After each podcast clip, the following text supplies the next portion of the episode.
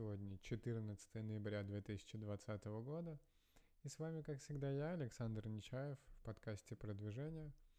Как обычно, говорим о маркетинге, предпринимательстве и саморазвитии. Сегодня будет достаточно короткий подкаст, потому что записываю его в субботу вечером. Хочется уже отдыхать после такого долгого рабочего дня. Так что быстро поделюсь новостями и пойду, пойду отдыхать. 4 миллиарда рублей в первый час. Алиэкспресс таким образом раскрыл финансовые показатели за три дня распродажи в России. Напомню, что была распродажа 11.11. И в целом э, на AliExpress и Tmall россияне потратили за три дня 19,3 миллиарда рублей. И оборот российских продавцов превысил 3,3 э, миллиарда рублей. Это на 30% больше, чем было в прошлый раз. И в целом малый, большая часть продаж пришлась на малый и средний бизнес, и они так выражают таким образом в пиаре и вообще во всех своих коммуникациях брендовых, что они поддерживают российский малый бизнес. В принципе, выбрали неплохую стратегию, и мне кажется, у них неплохо получается ее реализовывать. А, из интересных новостей еще есть такая, это исследование о том, на чем экономят россияне в пандемийный год, то есть как изменились поисковые запросы за 10 месяцев э, текущего года. Соответственно, выросли категории товаров, связанные с карантином. Это и холодильники, и стиральные машины, и кофемашины, и тренажеры для дома. Э, смартфоны люди стали искать больше. Э, выросли запрос пиццы, одежды, часы, телевизоры, матрасы, животные даже. Э, музыка, ну понятно, что это запрос, это не конверт, то есть, может быть, гуглить стали больше, но покупать не обязательно. А, соответственно, при этом промокоды на покупку авиабилетов стали искать почти в два раза реже. Э, фитнес стали искать на 20% реже, туры, экскурсии, ну, то есть определенно то, что связано с путешествиями и с таким с офлайном, этого стало гораздо меньше. Э, вырос, я так понимаю, спрос и на российские товары, потому что, видимо, не хватает денег, и как-то люди стали больше использовать и гуглить такие вещи.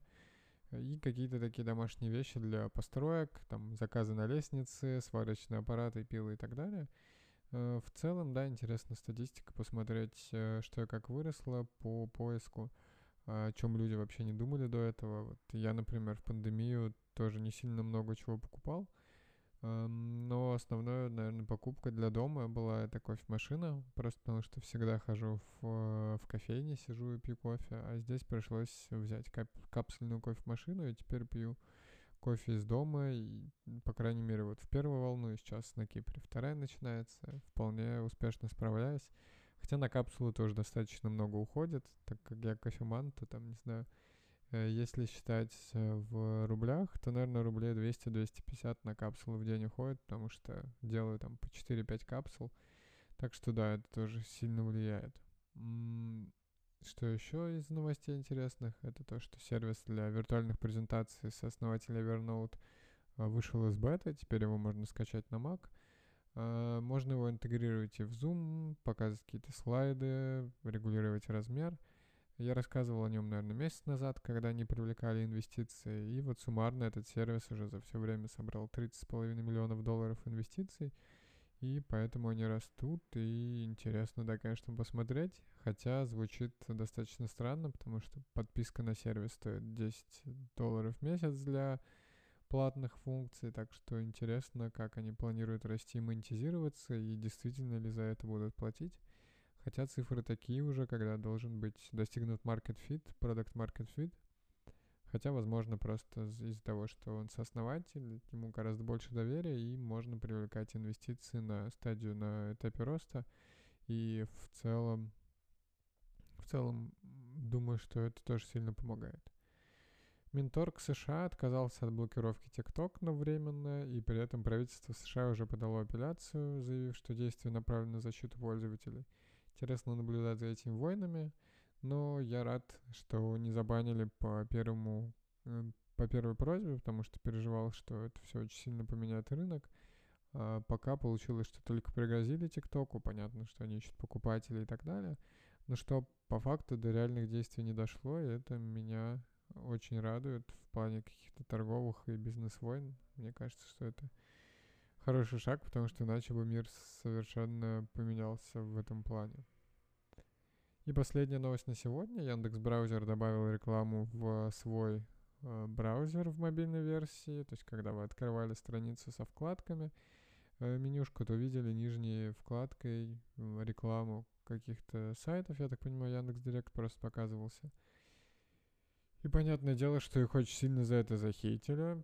И скатывается Яндекс в этом плане еще сильнее. То есть понятно, что монетизация и так далее, все стремятся как-то улучшить и точнее монетизировать свои продукты, но можно предусмотреть, насколько такие ходы будут непопулярны у пользователей, особенно у крупных компаний. То есть одно дело, там, в, например, в гиперказуальных играх э, все, все ставят рекламу, все более-менее привыкли, что там реклама есть, и несмотря на то, что их постоянно игры хейтят и шутят, что там, ой, это отличное приложение, чтобы посмотреть рекламу, но в целом, в принципе, все понимают, как это работает. Здесь же появлялась в списке ваших вкладок появлялась реклама, и, конечно, они пытались э, объяснить, что это полезная реклама, и что, э, ну, какие-то, в общем, пиар-ходы пытались сделать, но в итоге сказали, что будут ее отключать. Э, соответственно, на основе обратной связи, да, сказали, что будет э, пользователь сможет скрыть или отключить рекламу э, в настройках или как-то будет по дефолту она отключена. Так что интересно посмотреть. Но у Яндекса в последнее время много таких негативных было пиар-ходов, когда они ложались именно с, с такими с монетизацией и так далее. Соответственно, да, это любовь пользователей такими ходами очень сложно привлечь. А так, э, если говорить из моих новостей, то пятница плотно работал снова по Dorfer Games. Э, в принципе, мы договариваемся еще с одной компанией на разработку прототипов платно. Вроде как э, договорились и после оформления формальности сможем начать работать вместе. Мы активно все еще ищем 3D-артиста и разработчиков. Я думаю, команда у нас масштабируется до 10 человек до конца, э, до конца декабря. И в январе, если все будет идти отлично, как, как сейчас, то нужно будет еще 3-4 человек нанимать.